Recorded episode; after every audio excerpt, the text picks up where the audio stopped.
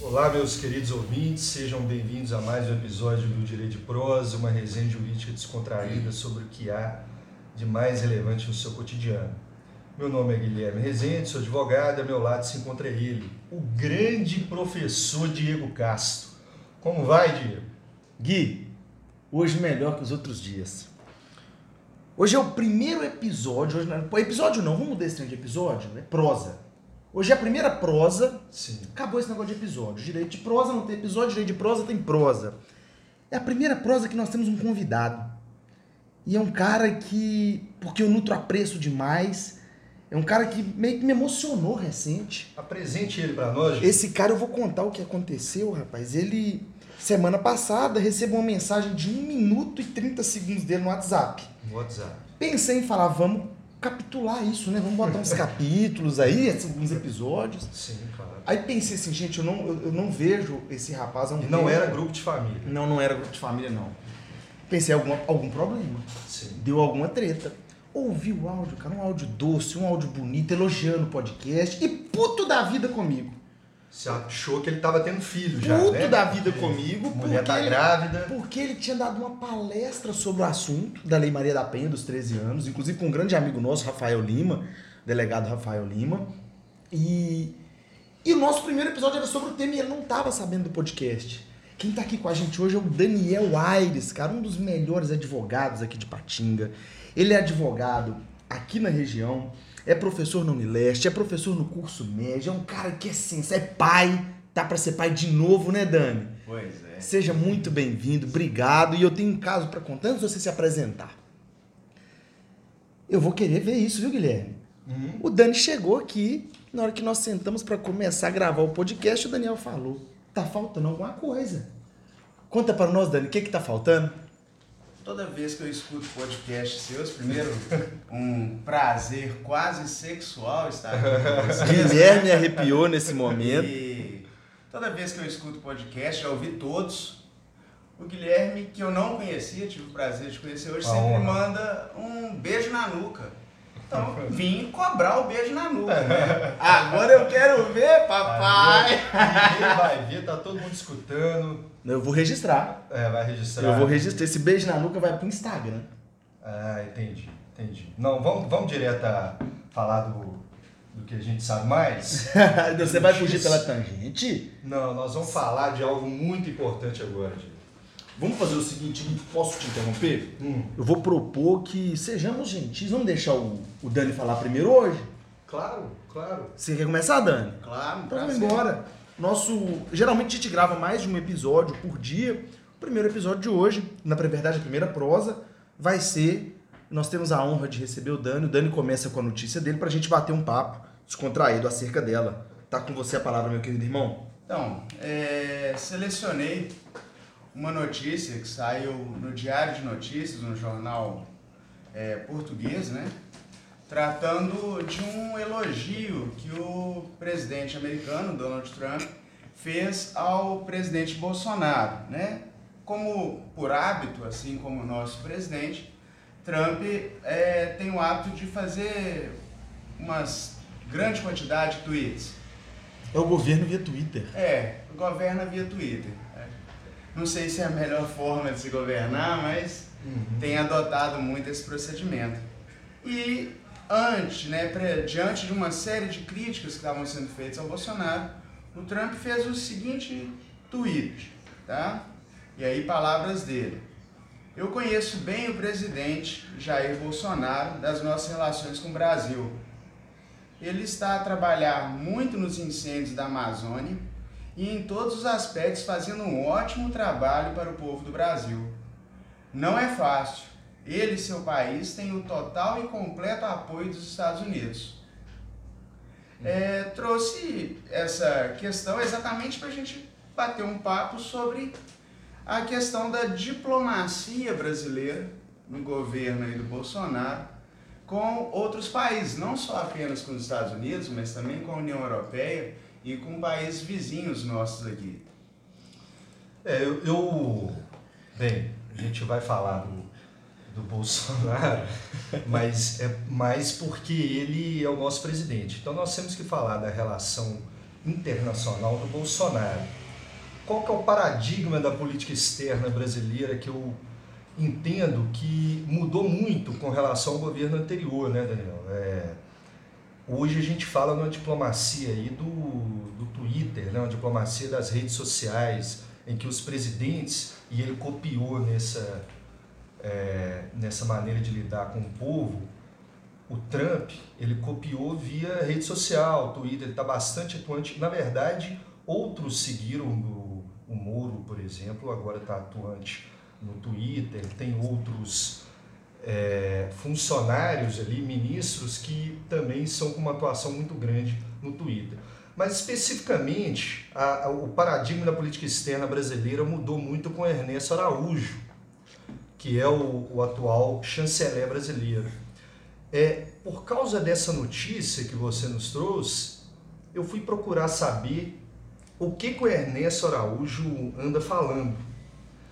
E eu li o primeiro discurso do Ernesto Araújo a respeito do globalismo e achei assim de uma confusão, porque ele vai tratando de Nietzsche, de marxismo e vai trazendo outros conceitos, etc.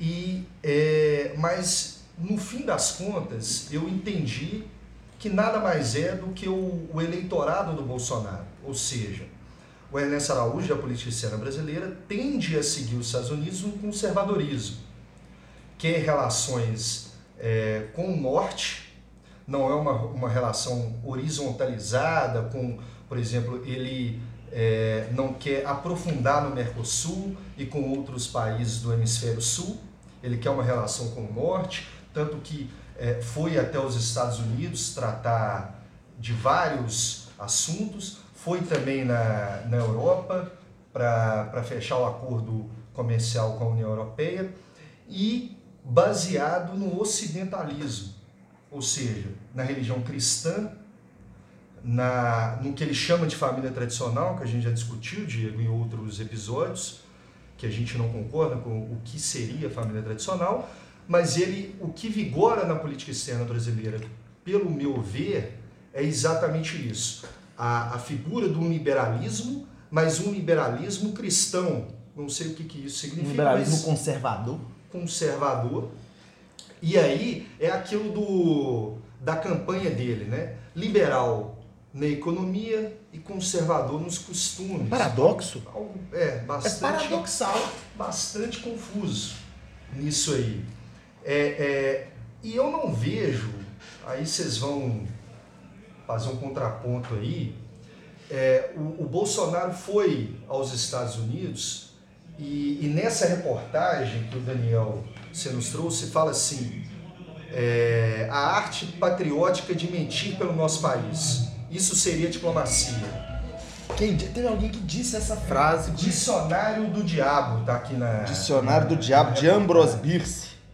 Exatamente. Então, se a arte de mentir pelo nosso país, quer dizer que Trump tem um interesse por trás. Cara, você. Hum. Poxa, que raciocínio e, foi esse? Não, mas é, é, o interesse. Então você está querendo dizer. Desculpa te interromper, Gui. Você falou um monte de coisa bacana. E você terminou citando o, o Ambrose Bierce sobre dizer que patriotismo é mentir pelo próprio país, né? Na visão a, desse, do que Na seria, verdade, diplomacia, não, diplomacia, é a arte patriótica de mentir pelo próprio, pelo próprio país. Vou acumular duas coisas. Porque eu não concordo, viu? Não, venha comigo. Hum. Venha comigo. Diplomacia seria a arte patriótica de mentir pelo próprio país. Todo mundo de acordo, pelo menos, com, esse, com essa premissa. Concordando ou não, é uma afirmação. A partir dessa premissa. É. Trump tem nos elogiado muito. Quando o Daniel trouxe a notícia, me veio uma, uma, uma, uma frase à mente. Existe almoço gratuito? Será que esses elogios são gratuitos? Ou Trump estaria exercendo a diplomacia, conforme Ambrose Bierce disse? Será que Trump estaria mentindo pelo próprio país? Aliás, é até interessante o que o Diego está falando, né, Diego? Na questão de a gente analisar um contraponto de argumentos.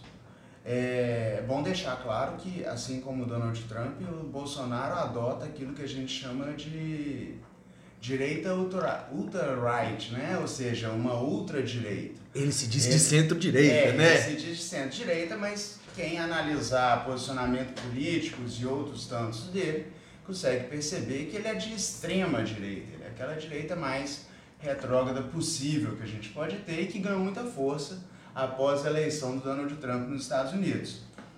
E essa questão colocada aí sobre se haveria interesse do Trump é interessante porque quando alguns países da União Europeia vieram oferecer auxílio ao Brasil em razão das queimadas, uma das coisas, um dos argumentos, aliás, que o Bolsonaro usou e foi amplamente noticiado foi que ele se recusaria a receber os auxílios e termina com a seguinte frase: o que eles estão querendo?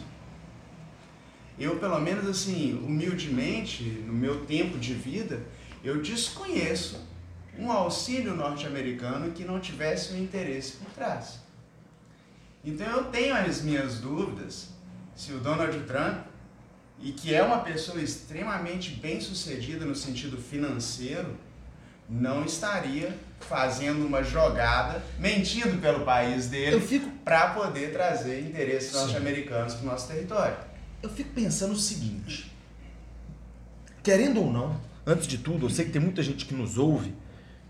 Antes de tudo, eu quero que tenha muita gente que nos ouve, e dessas muitas pessoas, provavelmente algumas são eleitoras do Jair Bolsonaro. Claro. Eu friso, pessoal, que tudo que nós tratamos aqui é, é com muito respeito e fala-se muito do Bolsonaro, o Guilherme bem frisou no início da conversa, porque ele é o presidente. Falava-se muito do Lula e fala até hoje quando o Lula era presidente. Falava-se muito do Fernando Henrique. O presidente está presente no noticiário do dia a dia. E o cargo público dele traz essa notoriedade. Exatamente. É só para situar, não, tem, não, não é um podcast de esquerda, um podcast de direita, não. É, é, é, legal hoje que se você questiona alguma conduta do presidente, você é taxado de esquerda. Esses dias estava na casa do meu pai. Meu pai votou em Jair Bolsonaro, eleitor fervoroso. Falei, pô, pai, você concorda com isso que ele fez? Meu pai botou a mão na testa. Falou assim: Ô oh, meu Deus, meu filho é de esquerda, comunista.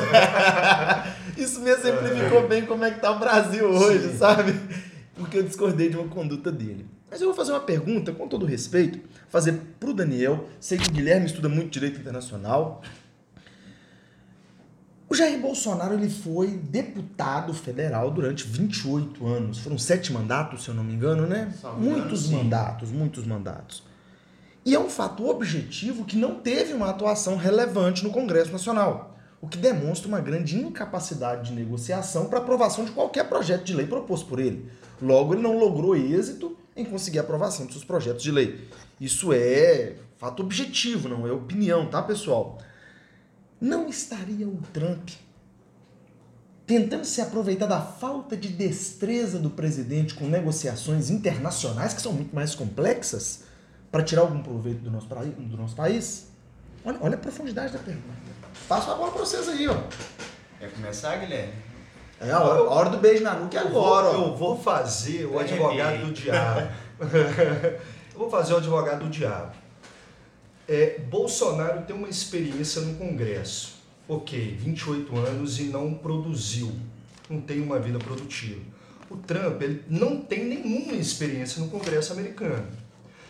E, e aí eu deixo até o documentário do Netflix sobre a vida do, do Trump. Ele, o que ele menos teve foi meritocracia. Filho de pai rico, é, estudou em, nas melhores escolas e teve apoio de milhões para formar o primeiro negócio dele. Quem não queria ter isso? Então, assim, é, eu acho que o corpo diplomático brasileiro é muito bom, assim como o corpo diplomático norte-americano. Eu não sei se é um idealismo, é, é um, um americanismo em vez de ser pragmático do, do Bolsonaro, mas mais ideológico, aproximando muito do, do americanismo, do que inexperiência. Eu não creio que seja inexperiência. Porque eu, de, eu devolvo a pergunta, passo o Daniel também, é, o que, que o Bolsonaro quis com os Estados Unidos e por que persegue os Estados Unidos? O que, que ele conseguiu? Ele objetivou, o público dele, o eleitorado dele, acredita é, numa nação cristã, é, em relações com os Estados Unidos, os Estados Unidos sempre influenciaram a nossa cultura. Né? Então, assim, ele foi lá e quis participar da OCDE. Ainda não obtivemos isso. É, ele saiu de lá em troca de tirar um status melhor no, nas relações comerciais, ele quis que o Brasil entrasse na OCDE. Ainda não tivemos um posicionamento tão é, forte do corpo diplomático americano, sobre isso. Ele quis um acordo sobre a base de Alcântara, no Maranhão. Isso está em discussão, inclusive a gente tem um ministro que é astronauta. É, se ele conseguir Só isso. uma dúvida, desculpa te interromper. Uhum. O acordo falta ser aprovado pelo Congresso, não é, se eu não me engano? Ou ele tá- é, é. sim. Precisa ser ratificado Uhum. pelo Congresso. Desculpa te interromper. Não, É beleza. porque ele, ele parece que foi celebrado, falta autorizar, falta o Congresso ratificar, né? Aprovação. É.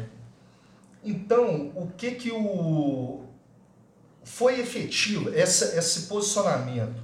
Às vezes o, o Trump ele já chegou no governo reclamando do déficit americano que é enorme.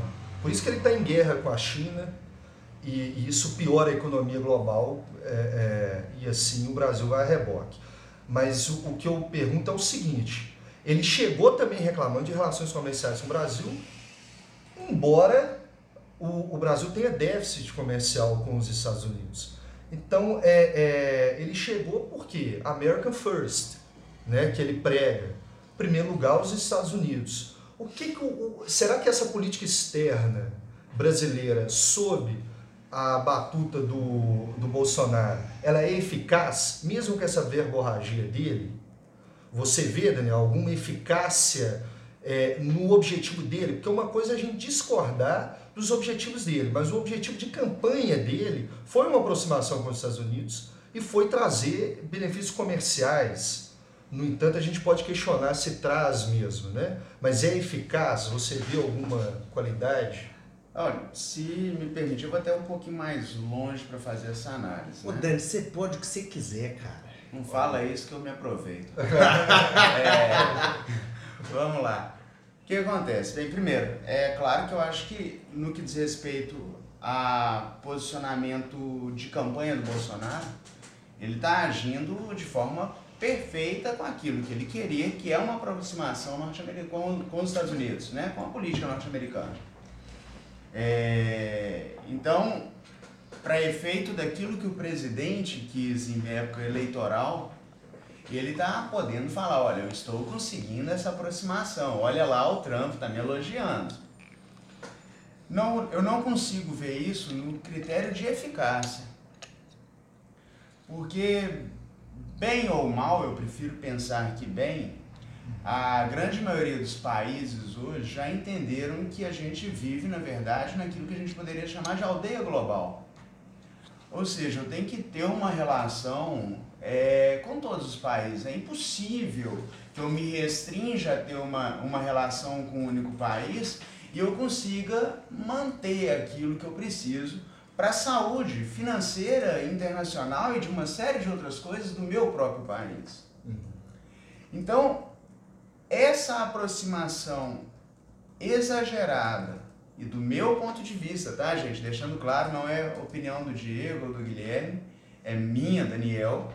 A toque de caixa e feito de qualquer forma, sem se preocupar com o que pode acontecer daqui 3, 4 anos, não vai trazer efeito produtivo para o Brasil.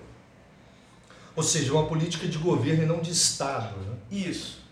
O que eu tenho, e me perdoe, vou fazer é, uso de algumas expressões que eu vi, é que o presidente tem adotado uma política como se ser presidente de um país seria cuidar de uma economia residencial.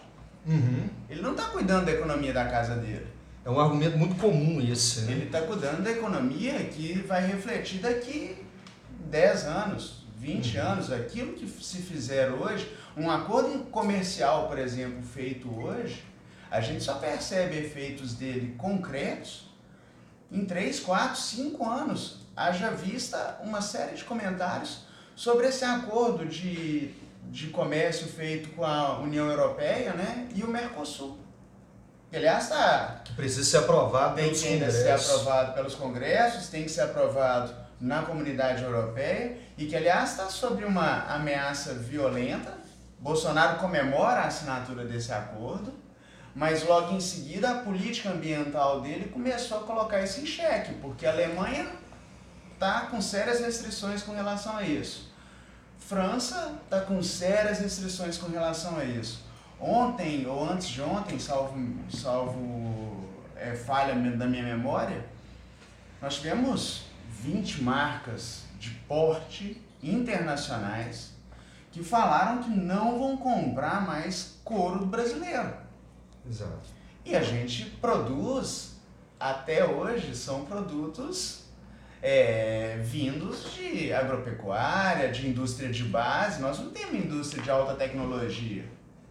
Então, eu me aproximo dos Estados Unidos, eu dou uma abertura para os Estados Unidos, só que aquilo que eu quero oferecer para eles, eles produzem lá. Mas o que eles produzem lá de indústria de tecnologia, chamada indústria 4.0, eu não produzo no país. Então, eu me aproximo, mas eu trago algo de bom para o meu país. Daniel, eu estou te ouvindo falar e é impressionante a convergência que a gente tem em algumas preocupações. Gui, olha só, eu fico vendo toda essa relação Brasil-Estados Unidos, relação diplomática do Brasil, eu vejo que nós temos claramente uma mudança de chave. É, é impressionante como é que os extremos. Primeiro você está no extremo, depois você vai para outro extremo, até você conseguir alcançar um mínimo de equilíbrio. Acho que o Brasil já poderia ter alcançado um equilíbrio há muito tempo nas relações diplomáticas, mas me parece que hoje nós estamos longe de um equilíbrio. Por quê? Vínhamos de um governo que mantinha ótimas relações com países de esquerda, com viés de esquerda. Nós estamos agora num governo que virou totalmente a chave, cortando relações com os países de esquerda e assumindo claras e próximas, afetivas relações com países de direita. Eu vou frisar com países não, com governantes de direita. E o Daniel falou assim: vivemos numa aldeia global onde nós temos que manter boa relação com todo mundo. Por que a gente não pode ter uma relação legal com todo mundo? Vamos ser um boa abraça. Eu dou um exemplo, Diego. Isso, isso eu lembro do, do meus, das minhas aulas de história, né? É, é, a diplomacia, por exemplo, na época de Vargas. Vargas, na época, estava no momento da Segunda Guerra Mundial em que ele aproveitou esse momento de uma bipolaridade entre o eixo e os aliados e ele falou: se você quer saber, eu vou aproveitar os dois lados. Aí ele fez em 1935 um acordo comercial com os Estados Unidos e em 36 ele fez com a Alemanha.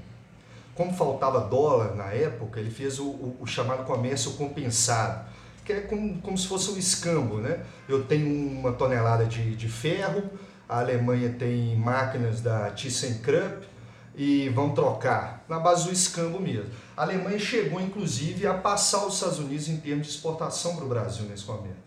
E aí, a diplomacia de Vargas nessa época foi chamada de equidistância pragmática ele foi é, é, para os dois lados, visando o interesse nacional. Nesse momento, os Estados Unidos é, é empresta dinheiro para formar a Companhia Siderúrgica Nacional, para a gente reformar o nosso exército, tanto que a, a, a FEB né, vai pro, na guerra com a cobra vai fumar né, e, e etc. Então Vargas, ele num determinado momento, depois de Pearl Harbor, ele, ele até rompeu com, com o eixo coisa que Argentina e Chile não fizeram. Mas ele teve até esse momento, o máximo ele esticou e estendeu uma relação promíscua com o eixo e com os aliados. E se aproveitou. E o Brasil desenvolveu nessa época, desenvolveu a indústria de base, né, um pouco ali siderúrgica. Então, assim, é, é, a ideia de aldeia global é exatamente aproveitar o âmbito comercial, as cadeias de valor do, do mundo inteiro. Exato. E, e, o Daniel falou uma coisa interessante, porque os próprios pecuaristas, a gente tende a tratar os pecuaristas todos de, de colocar no mesmo saco, né? de, da, da maldade, que todos querem desmatar e, e atear fogo. O que a, a, gente viu, a gente falou do, do, do Blage, que, que é o grande produtor de soja, criticando essa postura porque essas marcas que não querem comprar o couro brasileiro, o, o, a gente teve também uma visita de um representante comercial chinês no Brasil, conversando com indústrias brasileiras, falando: olha, a gente quer saber a origem desses produtos. porque o próprio mercado consumidor chinês, que é o maior do mundo, eles também se preocupam com a origem do produto.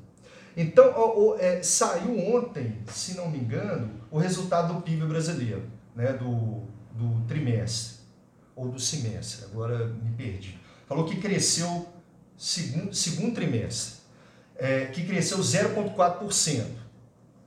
Aí eu vi a informação que de, desse crescimento veio de serviço e indústria, mas a agropecuária caiu. Claro que indústria envolve a agroindústria também, né. Mas o setor agropecuário caiu. Talvez seja um resultado já é, é, é a longo prazo, mas eu fico questionando se o setor agropecuário não cairá mais com essas políticas de governo do Bolsonaro. A melhora é a longo prazo, a piora ela pode ser imediata, né? A depender. É. Falamos aí agora da, da, das 20 empresas que cessaram de. Nesse questionamento sobre a questão da queda da agropecuária, a gente pode pontuar inclusive nesse acordo entre Mercosul e Comunidade Europeia. Que ele não é um acordo que está sendo tentado desde hoje. Salvo engano, ele vem já do final da década de 90, mais ou menos, que vem se tentando discutir esse acordo, salvo engano. Mas seguramente tem mais de 5, 6 anos que tenta se fechar esse acordo comercial. E detalhe, é, por que, que eu demorei tanto tempo para fechar um acordo comercial? Porque na verdade a gente está tentando fazer uma discussão é, ao tratar, ao fazer um, um, acordo, fazer um tratado de, de comércio, uma coisa que possa ser bom para todas as partes envolvidas. Nós estamos fechando um acordo comercial no momento em que o Brasil está economicamente fragilizado. Nós temos hoje no Brasil um crescimento absurdo de sofisticação do consumo. Entrem em supermercados e reparem, a população tem consumido produtos cada vez mais sofisticados. A partir do momento que a gente começa a permitir que o mercado europeu traga para a gente né, produtos produzidos por ele, e óbvio, eles também vão nos permitir fazer isso, eu não consigo competir com laticínio produzido, produzido na Europa. E o que eu vou colocar lá dentro da Europa, a comunidade europeia, para quem já teve o prazer de ir até lá, sabe muito bem que eles têm por prioridade consumir produtos que sejam é, sem uso de agrotóxicos, produtos que tenham certificados que estão sendo produzidos de forma sustentável. E eu não tenho visto isso aqui. Então, a tendência é que se piorou na questão da agropecuária, se piorou na questão dos produtos provindos de agricultura, no Brasil, a tendência é que possa se piorar mais ainda se esse acordo passar do jeito que ele está sendo. Ô Dani, te, desculpa te interromper, que eu até, até arrepiei aqui agora usando palavra do próprio Dani. Eu não te dei beijo. Porque eu vou. Não, eu não quero. Muito obrigado, passo, já tem seu, seu objeto de beijo aí.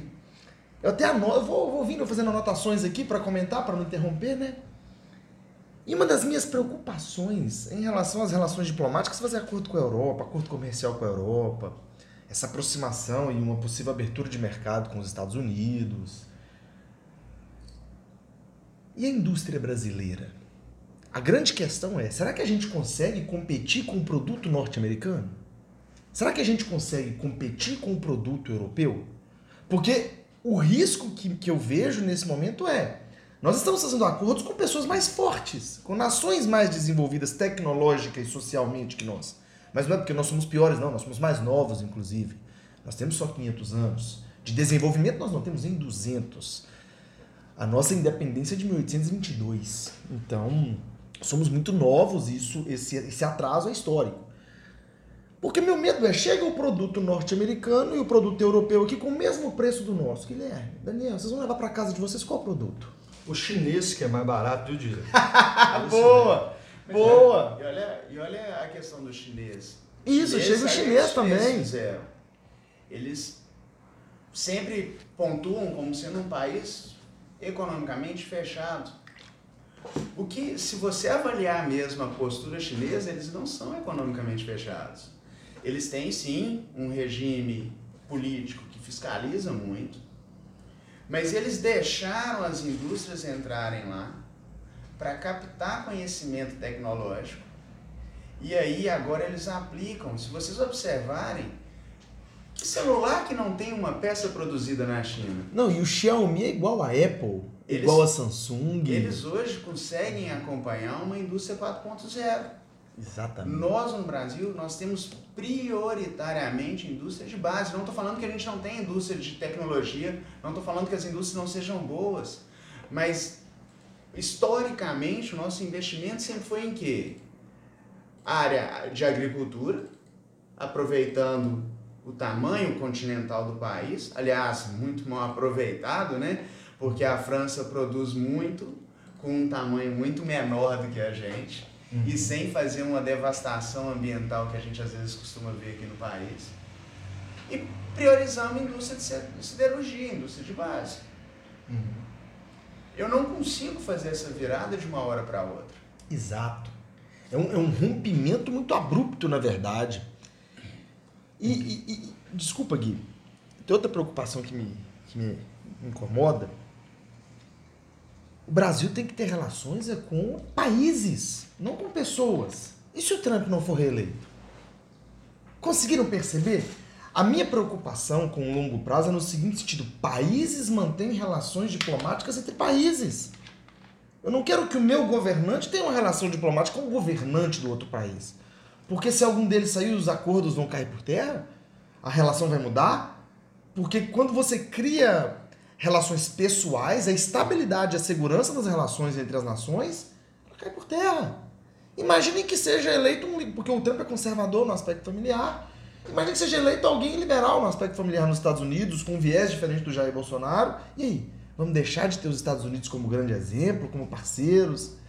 Eu acho que as relações entre países elas não devem ficar entre pessoas, mas entre nações. Entre as relações diplomáticas elas devem ser feitas entre nações soberanas, não entre pessoas governantes, não entre filhos embaixadores.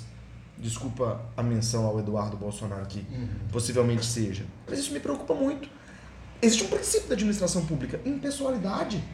Legalidade, impessoalidade, moralidade, publicidade, eficiência. Quem pratica o ato não é o governante, é a pessoa jurídica. Então isso me preocupa muito. É, mas, ô, ô Diego, é, de novo, eu não acho que isso começou com Bolsonaro, a diplomacia presidencial. É.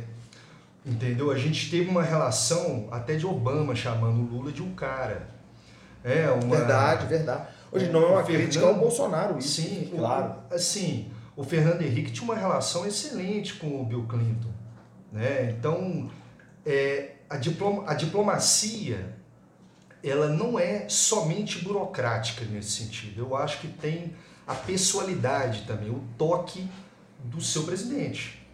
É, agora, a discussão se é uma política de governo ou uma política de Estado, aí isso aí já vai mais longe. Por exemplo, a China, por ter uma economia planejada totalmente, ela produzia, é, em meados do século XX, é, brinquedos, é, produtos de consumo de massa.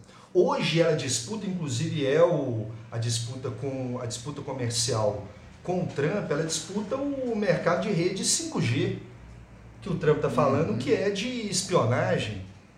E que ninguém até hoje provou. A União Europeia nem barrou a, a China, a Inglaterra também não, que tem relações próximas é, aos Estados Unidos, mas a, a China hoje já produz mercadorias de alta sofisticação. E aí, o, o- sei que a nossa indústria é difícil competir, depende da, da parte da indústria, né? Nós temos altíssimos investimentos nos Estados Unidos, por exemplo, a, a JBF tinha investimento lá, a Petrobras eh, tem também, a Grandene, tem empresas que competem lá também. O, o, eu acho que a gente tem que ver, e isso é caso a caso no mercado, porque a nossa indústria sempre foi subsidiada aqui também. Sempre teve uma proteção muito grande. E aí quem que a gente está beneficiando? O empresário lá em cima, por esse subsídio, em detrimento do consumidor brasileiro, que paga um produto mais caro. Por quê? Porque não há uma competição Então, assim, é, é, eu não falo abrir as portas de forma imediata, que eu acho que nem um acordo comercial é, União Europeia e Mercosul abre, dá um prazo onde você progressivamente vai diminuindo as tarifas, né? Vai para 20%. É a longo prazo. É, é a longo prazo. A, acho que vai, vai, vai, a redução vai acontecer mesmo mais concreta, acho que, salvo engano, cinco anos de prazo. Eu não sei, e aí cabe uma discussão, se é um prazo de qualidade para essa transição ou não para a indústria se adaptar, o que eu acho até que pode ser pouco, cinco anos para você mudar uma cadeia produtiva ou qualificar a sua mão de obra para ter mais produtividade. Eu acho cinco anos pouco. Mas nós temos algumas. É, é, eu acho que a competitividade ela pode ser, numa certa medida, e a gente tem que discutir a medida, benéfica para o desenvolvimento nacional.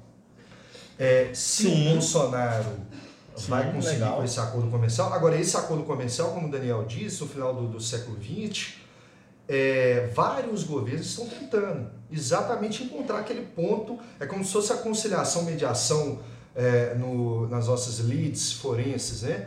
É, eu acho que um vai ali meio do caminho, o outro também meio, vai cedendo ali e etc. Então, agora tem que ver esses termos de acordo.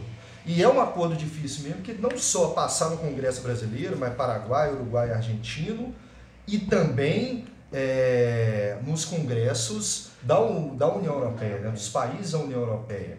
O mercado agropecuário brasileiro é extremamente competitivo. E aí, agora a gente vai escolher exportar somente produto agrícola, é, exportar é, através, por exemplo, da Vale, so, somente minério de ferro e deixar os dejetos como estão, né? Então, assim, é, é uma escolha. Eu vou pegar o um exemplo da Mônica Rich, que eu li uma vez o livro dela, e ela fala que na relação Brasil e Estados Unidos são cinco As. Teve um momento de aliança não escrita, que é o momento do Barão do Rio Branco, na virada do século XIX para o XX, que ali o Barão usava os Estados Unidos para interesse nacional, exatamente para fazer um contraponto com as potências europeias teve um período de alinhamento, mas um alinhamento pragmático ali na Segunda Guerra Mundial, que eu falei de Vargas.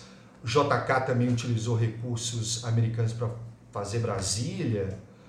Enfim, teve um, um período de autonomia é, que com a política externa independente iniciou é, ali um pouco antes do período militar e teve governos militares também com com esse tipo de política, um, um período ali de ajustamento na redemocratização, onde a gente começou a ter a, a Rio 92 é, e como uma nação democrática ocidental, assumindo o consenso de Washington ali com o neoliberalismo, essas coisas todas, e, e, da, e a, a diplomacia da afirmação, o último A, onde o Brasil queria ser um global player, né, queria atuar em todos os mercados, inclusive assumindo o BRICS, é, mas atualmente o, o G20 financeiro e o G20, querendo fazer parte do Conselho de Segurança, é um, foi um objetivo da política externa de Lula e Dilma que não conseguiram.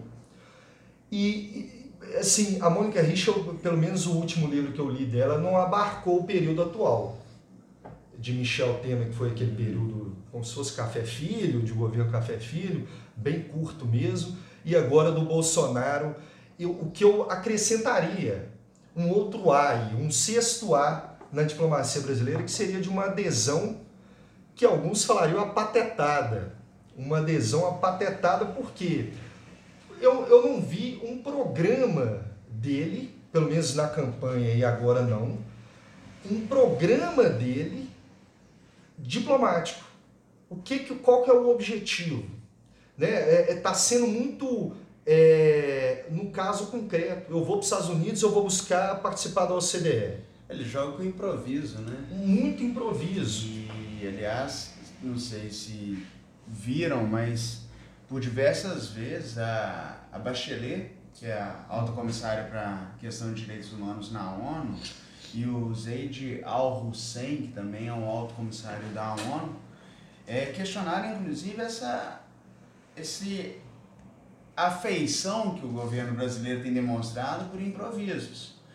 todas as últimas vezes em que o Bolsonaro fez qualquer espécie de discurso ou que houve atuação de diplomacia brasileira em conselhos da ONU, geraram espanto. Por quê? Porque o improviso faz com que a gente fale as coisas sem pensar. E aí depois eu venho remendando, né? Não, não foi isso que eu quis dizer, não foi isso que eu quis dizer, mas o estrago já está feito. Você pensa, o, você saiu uma comitiva diplomática brasileira saindo numa foto em que ela sai na foto com autoridades de países que são é, a palavra não seria processada porque não, não é bem isso que acontece na questão da ONU, né? dentro do sistema da ONU, do sistema das Nações Unidas, mas que estão sendo é, denunciadas por violar direito de mulheres, por violar direito de minorias. E aí, o Brasil, que é um país extremamente miscigenado, e que a gente sempre se orgulhou de ser um país que recebe todo mundo bem, e que é um país, como a gente via durante muitos slogans, um país para todos, né? Uhum. Agora ser taxado de um país que é governado por improvisos e que não tem mais uma diplomacia em âmbito internacional, inclusive uma política interna que aceita muito bem a atuação da mulher, que aceita muito bem a atuação de uma minoria esse improviso, essa afeição por improviso, eu particularmente não consigo enxergar com bons olhos. Eu acho que vai trazer, se a gente não puder falar que já trouxe, mas eu acredito que possa nos trazer uma série de prejuízos. É, o, o, Diego, a gente está chegando na, na parte final, eu vou concluir que a nossa conversa está interessante, nem, nem precisamos concluir que a gente está dialogando e tudo.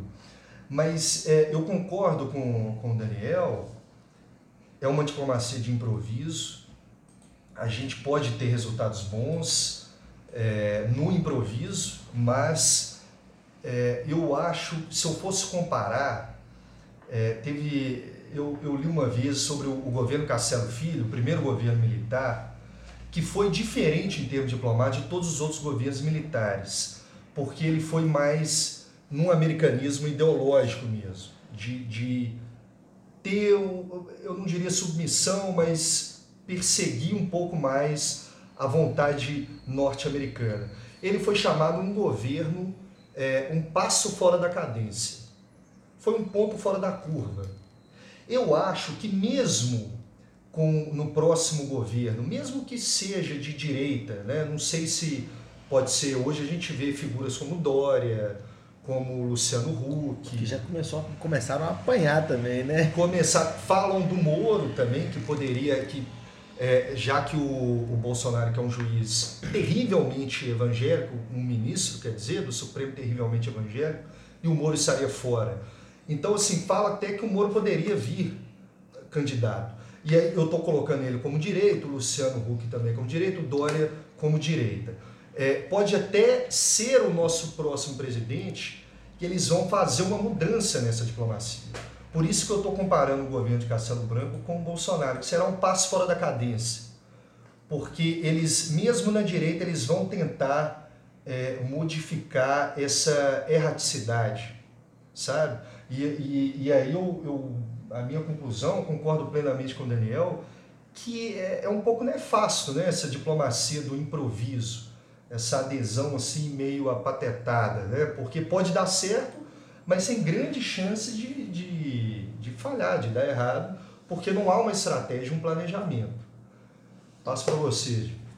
Do meu ponto de vista, a guisa de conclusão, eu me preocupo muito com a imagem que o, que o Brasil passa para o mundo. É uma imagem de improviso, e o improviso ele denota clara falta de planejamento, demonstra que hoje você pode dizer uma coisa, amanhã você pode desdizer o que você disse hoje. Hoje você briga com o país, amanhã você não briga com o país. Então me causa muita preocupação, porque nós não precisamos necessariamente romper com tudo que havia sido estabelecido. Nós podemos criar novas e fortes relações sem romper com metade do globo terrestre. Então, minha conclusão é no sentido de me preocupar com a imagem que o Brasil tem fora Porque sim, é importante a imagem que tem da gente. Você não contrata um advogado que não transpareça credibilidade. Você não contrata um arquiteto que não transpareça credibilidade. Você não contrata pessoas que não um país que não transpareça credibilidade, naturalmente não terá relações fortes com outras nações. E eu não tenho grandes preocupações quanto à soberania nacional, porque o próprio Guilherme mencionou a equipe diplomática é muito forte. Eu acho que qualquer exagero, o próprio Congresso Nacional vai acabar barrando, a equipe diplomática vai assessorar o presidente. A minha clara preocupação é com a imagem do, do país. E quem vai encerrar esse episódio é o Dom Gui, para depois passar para como é que é o momento depois que o que o Good times. depois é o Good Times. Isso. O Dani vai terminar esse episódio palavras, nós. professor. É, concordo plenamente com tudo que falaram. É, me preocupa a manutenção de um governo feito em redes sociais. Eu acho que o governo de um país ele tem que ser feito no mundo real, construído dia a dia, construído pensado que ele é feito para não só para quem já está no mundo, mas para quem está por vir ao mundo. Que é um governo que tem que transparecer confiança não só para outros governos, mas para outras pessoas, já que o mundo é feito de pessoas. Para outras empresas que elas queiram vir para o Brasil, na verdade. E Também. isso. E não pode ser feito através de um sistema onde a cada dia uma frase tem que ser desdita, né? Eu pegando um exemplo, no caso da Macron, da, da primeira-ministra, da Brigitte, né? esposa, né? Da- da Brigitte. da Brigitte Macron, esposa do primeiro-ministro francês, ela a frase que foi foi um tweet de um rapaz fazendo uma montagem, né? Uma foto do, do, do primeiro-ministro francês com a Brigitte Macron e uma foto do Bolsonaro com sua respectiva primeira-dama. E o comentário dele é: agora vocês entendem a diferença, era algo assim, a diferença entre o presidente inveja, Bolsonaro, a a- é, a inveja do governo francês com o governo brasileiro. O comentário do Bolsonaro foi nessas exatas palavras: não humilha cara, vírgula, kkk. Bem, sem querer fazer muito esforço interpretativo, ele está reforçando e chancelando aquilo que o rapaz falou. Para posteriormente ele vir e desdizer, ele falar, não, eu não queria que fosse mal interpretado, eu não queria ofender ela. Mas ofendeu. Então, se a gente começar a pensar que um governo pode ser feito dessa forma, a gente para de criar um governo, a gente cria um desgoverno. Exato. Perfeito, perfeito. Um desgoverno. Só para, antes do momento do Times, é, confirmando a mensagem do professor Daniel, realmente algumas marcas eu procurei aqui, a americana VF Corpora- Corporation, dona de marcas como Timberland, North Face, Kipling e Vans, anunciaram ter suspendido a compra do, do couro brasileiro. É, lamentável. Mas vamos agora ao nosso momento Good Time. Ô Gui, só antes do Good Times, perdão. Gente, deixamos esse, esse, esse episódio, ele estendeu um pouco mais mesmo, que a participação do, do Dani, ela, ela enriqueceu muito. Eu e, o, eu e o Gui não teríamos conteúdo para tanto tempo. Aí o Dani Perfeito. preencheu esse momento todo. Uma honra. Ô Gui, Agora é nosso você. momento. Vou falar uma aqui. e Vou falar uma também. Eu recebi a mensagem da Mayara Fernandes. Eu acabei de saber que ela é estudante do nosso professor Daniel. Aliás, foi ela que me falou do podcast de vocês. Que tá? bacana. No dia seguinte a- ao evento que tivemos na faculdade, lá no Unileste, sobre a questão da Lei Maria da Penha, ela encontrou comigo no campus da faculdade e mencionou sobre o podcast, falou que tinha visto um podcast, perguntou se eu conhecia, né? É, o Diego, que é uma pessoa que eu estou pensando seriamente em cortar relações com ele, porque não me contou do podcast. E aí, quando fui ouvir, descobri que era Que era essa grande peça. amigo meu, Diego. E E agora o Um prazer de conhecer um novo Uma amigo honra. aí, o Guilherme. Nós vamos selar essa amizade É. com um beijo na nuca, então. Excelente, excelente a, a indicação da Mayara, agradeço, tá? E eu que agradeço a Mayara Fernandes. Ela falou que ouvir os episódios do podcast em si no meu programa de sábado à noite. Acabei de ouvir o segundo muito bom. Um lado negativo da prosa é que ela acaba rápido. Ô, Mayara, um beijo na nuca, Mayara. Ô, se a Maia tiver namorado, você tá na água, hein, papai? É, não, mas é com todo respeito. Com todo respeito. Eu quero- Qual é o seu? O meu, eu quero, quero agradecer a Jéssica. Jéssica é aluna minha do Pitágoras, se não me falha a memória, o segundo ou terceiro período. Ela sugeriu um tema muito interessante. Sugeriu o tema bu- bullying, de falarmos sobre o bullying. Eu recentemente orientei uma monografia sobre cyberbullying. Olha que interessante, pessoal. Porque muita gente diz que bullying é mimimi, outras dizem que não. Psicólogos dizem que causa danos. E o permanentes. especialista disso é o Diego. Sofri muito. Aham, aham. Eu sempre fui pintor de rodapé, né? Eu também sempre sofri Ih, muito. bicho, minha cabeça é quadrada, pintor de Ah. rodapé, Mergulhador de aquário. tripé, né? outras coisas também. Ah, tá. Ainda Mentiroso, era- Ah, pessoal, ô Jéssica, obrigado. O seu tema já tá na nossa lista de temas, junto com outros que foram sugeridos. Vamos encerrar esse episódio. Agradeço. O Dani, Dani deve participar de outros episódios ainda agora conosco. Valeu, Gui, valeu, Dani. Eu que pessoal, agradeço. Valeu, pessoal. Um beijo na nuca. um beijo a todos. Fiquem com Deus.